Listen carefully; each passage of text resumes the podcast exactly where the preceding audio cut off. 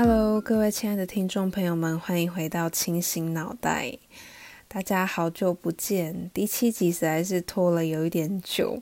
那快到年底，生活真的是突然变得超级忙碌。但我觉得十二月对我来说也是算是很充满希望的月份吧。就因为十二月我真的非常喜欢圣诞节，所以我看到街道上陆陆续续有一些圣诞的氛围感啊，然后一些圣诞节的装饰，其实就心里也是觉得蛮开心的吧，有种充满感恩、跟希望、跟幸福的感觉。就是我觉得十二月给我的感受是这个样子的。那今天想私信来跟大家分享一本我百读不厌的书。那其实今天要介绍这本书，应该也都是可以说是很多人很熟悉的读物吧。因为这本书就是在世界卖了超过五千一百万册的销售量，然后这本书也被誉为就是现代人的心灵圣经。那这本书其实今天要介绍，它就叫做《牧羊少年奇幻之旅》。这本书我在猜，如果大家就算没有看过，应该也会在其他地方听过一句话，叫做“当你真心渴望某件事情时，整个宇宙都会联合起来帮助你完成”。大家应该觉得很耳熟吧？就感觉好像很长。就是在其他地方也会看见或听见这句话。那其实这句话就是出自于保罗科尔赫的这本书《牧羊少年奇幻之旅》。那其实这本书篇幅不长，那短短的故事大致上就是在叙述一个就是位在西班牙地区的一个牧羊男孩，去追寻他的梦想，然后前往金字塔去完成梦想的一段历程，一段冒险的故事。但是我很喜欢的点就在于，我觉得说。就是这一本书，它其实很好的去描述了关于我们人生会遇到的各种情况，就是特别说你在追逐梦想上会遇到的，比如说诱惑啊、心态啊、崩溃啊等等，就是一些困境等等。我觉得在这本书短短的篇幅中，都很好的被提出来了。那其实这本书前后我已经看了超过四遍以上，但是每一次看我都还是会觉得，就是心中有某一块被疗愈到了，然后就会有一种，哎，对他说的这句话，好像就是跟我最近在发生的经历很雷同的的那种感觉。就我觉得这本书其实也可以说，它蛮适合不同阶段的人去读。因为其实这本书应该它也有被列为很多就是青少年的那个必读选物吧，我记得就是可能会出现在某些某些学校的那种暑期书单或是寒假书单那种，就是这本书其实很就是很常被列在这样的书单之中。但我自己觉得，就算这本书就是不管是青少年或是到成年人，其实我觉得都蛮适合看的，因为。就是故事吧，其实我觉得讲到这个，就突然想到，就是我真的觉得能把一个故事说好，并在那个故事中放，就是放进你想要阐述的核心理念，其实我觉得这个是蛮不容易的一件事情。那只要一旦这个东西有做到了，其实我觉得就会很吸引人。那在分享今天这本书的内容啊，我想。用一句里面我很喜欢的话来去做开场，那就是人类在生命的任何一个阶段，其实都有能力去完成他们的梦想。这句话我其实真的是非常喜欢，因为我觉得每每我们讲到梦想，很容易我们就会觉得啊很遥不可及，或者是其实有时候我觉得梦想这个东西也很容易会被消磨吧。就比如说你如果生活变得日渐忙碌，很容易你就会去。忘记说自己可能，比如说现在到年底嘛，你就再回头看看你年初定的目标有没有达成，你就会知道说，就是其实生活很容易磨掉人的渴望跟人的梦想这这样的一件事情。对我来说是这样啊，所以我觉得关于。我觉得梦想，你讲小一点也可以说是目标。就我觉得目标跟梦想其实是对我来说，它是蛮雷同的概念。那我觉得只是说差别在于说，梦想它的又是更大一点。因为对我来说，我觉得梦想，你目标你可以一个一个一个来去达成，但梦想的话，其实就算是一个比较大的蓝图吧，就有点像是一个小圆圈。然后梦想就是在小圆圈里面的超大圆圈，哎，在小圆圈外面的超大圆圈，可以这么说。好，那我不知道大家最近有没有什么目标或是梦想是有在今年达到的啦？但我自己觉得我今年算是蛮顺其自然的，也完成了一件事情。但是我觉得梦想嘛，倒是还没有。但是我觉得目标它倒是有的。那其实今天要介绍这本奇呃《牧羊少年的奇幻之旅》，就是在讲说，刚刚有讲到嘛，他就是在讲一个男孩追逐他梦想的过程。那其实这个梦想就是。他原先他的这本书的开头就是在讲说，这个男孩他做了一个梦，然后觉得说那边应该是有他要追寻的东西，所以他就一路的，就是随着自己的内心，然后出发去追寻他的梦想。我不知道大家对梦想的定义是什么啦，因为其实我觉得梦想这个东西其实蛮难定义的。那不过我想分享，就是书里面有一段有一段内容吧，是我自己觉得说。就是跟我们生活会很贴近的，那也是我最近算是有有遇到的一些状况。就是在书里面呢，那那个牧羊男孩，他就是准备出发去完成他的梦想的之的旅途之中。那在这个之中，他就遇到了一件一位国王。那那个国王就跑来，就是跑去跟那个牧羊男孩说话。然后那个牧羊男孩就觉得说很奇怪，为什么？那个一位国王会去跟牧羊人说话，那那个国王就是跟他说，因为你已经发现了你自己的天命，然后那个牧羊男孩就觉得很奇怪啊，什么是天命？然后那个国王就跟他说，那就是你一直想去做的事。每个人在他们年轻的时候都会知道自己的天命，在那个时候每件事情都清晰不昧，每件事都有可能。他们不会害怕做梦，也不畏惧去渴望生命中任何会发生的事物。然而，随着岁月流逝，一段神秘的力量会说服人们，让他们相信根本就不可能完成自己的天命。我不知道大家对这一段话是怎么想的，但我自己觉得，一段神秘的力量这一点倒是真的是。就是会跟我们生活，就是很容易是我们生活遇到的情况。就我觉得吧，我觉得就像好比拿学生时代跟出社会这个时这个时间段来说，我觉得在学生时时代，其实我觉得会有一股一股傲气跟一股傻劲吧。就是你会因为你那时候还没有经过社会现实的的磨练，那你很容易可能在一个呃充满爱的环境。长大，你很容易就会觉得事情都应该照着你你所希望的方向去走，或者是你也觉得说你自绝对有能力去完成很大很大的事件。可是随着你可能从学生时代到跨到社会这个阶段，你就突然发现，就是你的圈子变大了，然后厉害的人也变很多，然后你就会不自觉，就是可能你原本就觉得自己其实对自己还挺有信心的，可是你可能看到了。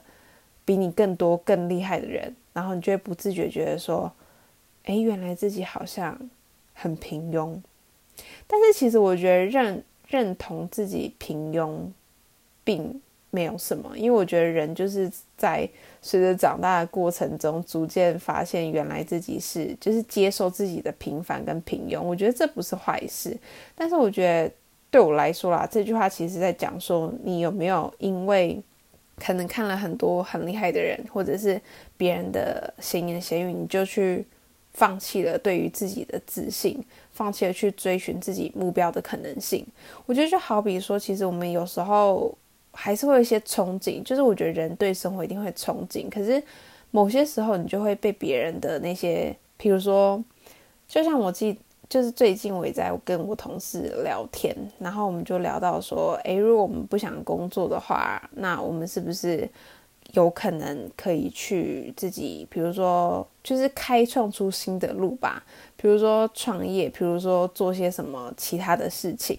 但是他就是，但是很容易我就会从，就是我自己现在还算是有憧憬的一个心态，但是可能我的同事他们有些工作比较久了，他们就会。露出一副就是说，哎呀，你你你想的太简单了，然后就是因为他们可能也比较年纪，所以对他们来说，他们可能经历，他们可能 maybe 曾经也有过像我这样子的憧憬，可是随着时间，随着生活的压力，随着现实的现实的压力，他们也就逐渐觉得说，好像要开创新的路是很难，也变得不可能的事情。就我从他们的言谈之中可以发现到，他们有一些，就是好像变得不再那么的敢做梦。我觉得可以这么说，但是我觉得变得不敢做梦，也会是一件很可怕的事情。因为我觉得不管怎么样，就是有梦最美吧。虽然听起来是很弱的一个结论，但是我真的觉得，就是我们人真的不能害怕做梦。就像这本书讲的，就是在我们年轻的时候，每件事情明明原本都清晰不昧，每件事情明明本来都有可能，我们也不会害怕做梦，也不会去畏惧生命的，就是任何可能会发生的事件。可是随着年龄增长，我们就会选择开始选择安逸，就会觉得。想要说服自己说现阶段的生活也不错，这个样子，我觉得这样好像就会少了一些精彩的感觉。我自己也在提醒我自己啦，因为我自己也很害怕，我也会变得不敢做梦。嗯，那这本书它在就是这个篇幅之中啊，它后面还有提到，它就是那个国王跟牧羊人的对话嘛，然后那个国王就指着，就是因为他们是站在一个广场，那那个。那个国王就指着广场的某一处，就一间面包店，然后他就跟那个牧羊少年说，因为他是国王嘛，所以他知道很多事情。反正他就跟牧牧羊少年说，在那边那间面包店的面包师傅，他曾经也也渴望，就是在他年轻的时候，他也渴望去旅行。可是他决定先买一间面包店，然后赚些钱在身边，这样等到他年老时，就有能力到埃及去生活一个月。他从来不明白，人类的生命在任何一个阶段，其实都有能力去完成他们的梦想。然后那个牧羊男孩就说：“哦，他觉得面包师傅应该去当个牧羊牧羊人的。”然后国王就回复他说：“他曾经想过，不过面包师傅的地位比牧羊人要来得高。”面包师傅有自己的房屋，而牧羊人却只能睡在野外。那每个父母其实都比较希望看到自己的孩子嫁给面包师傅，而不是牧羊人。我觉得这边应该也说到蛮多大家的的情况吧。就像我自己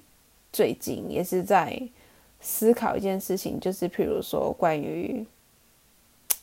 就是关于比如说薪水跟薪资的薪资的一个。一个薪资的一个状况，跟我自己想要去完成的事情，我到底要怎么样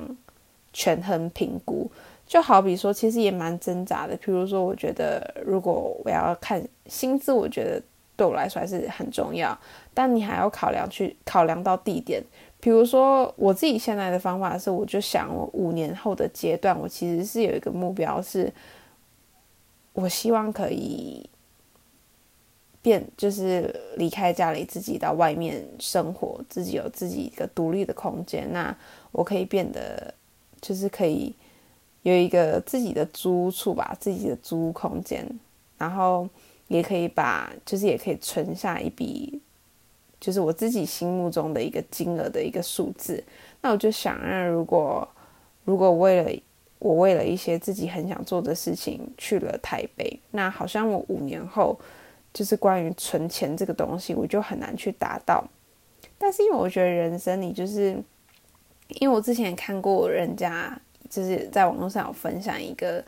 东西，就是他说很多真正成功人的一个共同性，就是其实他们都没有把钱放在首要的位置，他们其实都是在一直追逐着自己生命中的梦想，然后。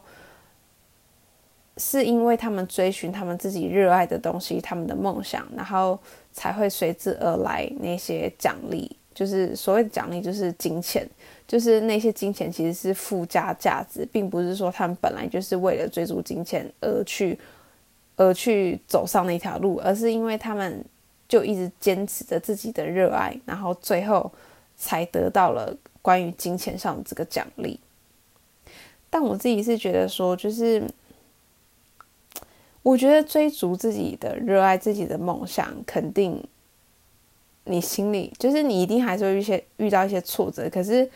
当你真正追逐到的时候，或是你触碰，也不要说真的是追到了，就当你曾经触碰到或看到的时候。我觉得不管怎么样，你都绝对不会后悔，就是当时下的这个决定。但是我觉得难的就是说中间那个磨难的过程就很考验我们人的心智，因为当中间磨难的过程就是你最容易后悔的时候，你可能就那时候就会觉得说，哎，那我是不是那时候选择那个，我就现在不用这么苦之类的。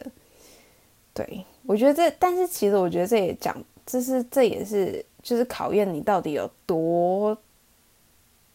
多渴望去达到你的那个梦想吧，你的那个目标。嗯，那在这本书其实也有有一直有讲到啦，就是它其实核心的概念就是一直要大家去倾听自己的心，跟就是你不能让你自己不再听你的心说话。就其实这本书里面。有有很多其实是蛮符合我的价值观的，就好比他说，就是其实我们人的一生其实都是有一只手已经注写好了，所以其实我们不不太需要去担忧，也不太需要去恐惧，因为一切都已经有就是同一只手去注写完成了。就其实这跟我的价值观是很像的，因为我一直都觉得说，我们人的一生其实某种程度上是被注定好的，但是。我觉得注定是只注定了头跟尾，就是生跟死。我觉得对我来说是注定的，但我觉得中间的路啊，就是我觉得你会有拥有的东西都还是会有，可是就差在说你要怎么样走。你可以走一条最平淡的路，反正因为生死都注定好了。但是你也可以走的，就是在这个生死的过程中，你可以去走很多很多精彩的路。就虽然说是注定好，可是注定好是注定好，但是。上天搞不好就是写了十条的路，让你去走向这个注定啊，那就看你要选择这十条路的哪一条。对我的认知是这个样子啦，我自己是觉得蛮有趣的。那像我觉得这里面有讲到，就是很多也算是很多京剧的一本书吧，我自己是是觉得是京剧啦。就像在书中，我有有一段啊，也是我有注记的重点来跟大家分享，就是在牧羊少年、牧羊男孩他旅途的过程之中，然后他就是要卖掉他的羊，他要筹备，就是他要去去出发去埃及的钱，然后他那时候就是要卖掉羊之后，就是他在酒吧就遇到了一个人，然后就是他就他就相信他了，然后就。把他的钱交给他，然后因为他在那个过程之中，那个酒吧老板一直因为他的他在他去那个酒吧的时候，他是语言不同的情况，那那时候酒吧老板一直尝试的想要跟他解，就是尝试的跟他说，那个他相信的那个人是要来欺骗他的，可是可是牧羊男孩那时候就不听，然后在这边书中他写的是说，他说。就当他发现自己被骗的时候，他才明白了，就是那个酒吧老板为什么会露出那么生气的表情，因为那个老板试图一直要告诉他不要相信那个人，但他但他就像大多数的的人一样，只肯相信自己想要相信的，不肯去看清事情究竟是真正是怎么一回事。我觉得就像我们前几集也有分享过的，就是说我们人到底是用。情绪再去思考，还是用理性再去思考？因为我觉得真正要用理性来去思考，就是就是如果用情绪思考，就像那个牧羊男孩他会遇到的情况一样，就是你只肯相信自己想要相信的。可是如果你用理性去思考的话，你就比较能够看清就是事情的核心、事情的关键点。我觉得就是差别在这边，所以。我就是我在看这本书的时候，我自自己这边也是有稍微做个注记啦，因为我觉得蛮有意思的。然后就这本书其实有讲到一些关于，比如说爱情的爱情的部分，就像牧羊男孩他在他的旅途之中，他也有就是他在他的他的旅途之中有经过了沙漠，那有在绿洲这个地方住了一个一阵子。那在绿绿洲之中就遇到了一个女孩，然后就喜欢嘛。然后他在里面，我觉得他这本描写爱也也，我觉得也蛮有意思的，就是也是像第一集有分享到，就是关于蒋勋的那种爱，就是很很广大、很宏大那种爱。就比如说呢，他就说，嗯，就是这本书讲爱，我觉得也讲的很有意思，因为他说。这本书有一个一点呢，他是说，当我们在爱一个人的时候，我们的思想跟思维都会变得很敏锐。就这一点，我还是挺认同的。我不知道大家有没有一种经验，就是当我们就是热恋期的时候。很容易都会觉得，就是生活一切都充满希望，然后一切都充满信心，然后整个很 active 的那个状态，大家应该都有经历过这种阶段吧？就对我来说，我觉得这也是我很看重一段关系之中里面要有一个特质，就是你得有有让彼此变得更好的那一股动力。我觉得它就是，我觉得对我来说是。关系里面很重要的一个部分啦，我觉得那也是爱的一个特质，就是我觉得爱会促使人一直往好的地方去走，所以就是我觉得你要爱的那个人，你必须得慎选。对我来说是这个样子。那其实，在这本书最后啊，就是我觉得最后，其实我觉得这本书并不是说要告诉你说。因为最后，其实这本书《牧羊牧羊男孩》他也没有说真的是找到了多多大的保障，但是其实就是在讲述他这个过程之中，对他来说其实就是保障。所以，其实我觉得他也是在告诉我们说，梦想这个东西，其实有时候不是贵在完成，是贵在过程。就这个也让我想到，就是我大学期间我在写论文的时候的指导教授，他跟我讲过的话，他就一直跟我说，就是结果不重要，过程才是最重要的。也不是说结果不重要，就是结果不是最重要的，而是说过程才是最重要的。其实我后来我一开始想说他讲什么，就是怎么会结果不重要？就是我的论文能不能完成当然很重要，但是我后来回过头。再去想他说的话，我觉得确实是过程真的是最重要的，因为唯有，但是我觉得过程能变得重要，也要看你在这个过程之中，你有没有去克服每一个困难，然后去触碰到最终的那个项目。你不能说结果不重要，那你就你就都不做嘛，就是你还是得。就是重要的是在于说你去实现那个结果的那一段过程，而不是说结果不重要，你就连去实现的那个过程都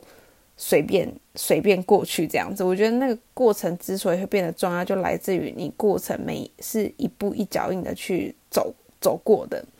我觉得就像，就是我很喜欢张悬有一首歌叫做《关于我爱你》，那它里面有一段歌词大概是这么说的，他就说，在我发现中间。在我们中将发现自己一无所有之前，至少我可以说，我见过我的梦。我觉得这很符合，就是我觉得也很符合这本书要讲的讲的事情啦。就是至少至少你要说，我们见过我们的梦。你总不能连见过都没有，就这样子过完了自己的人生吧。快到年底了，所以是时候或许也是一个我们可以反省的一个月。那也是我们可以重新再去审视，说自己明年要怎么样的来去更好的、更好，就是更好的确实的去让自己成为一个自己心目中更理想的那个自己吧。我觉得这还是挺重要的，总是要一年比一年有。更靠近自己理想的模样吧，是这样子的。那充满幸福希望的十二月，那希望大家都过得开心。我们就不定时的下次再见喽，拜拜。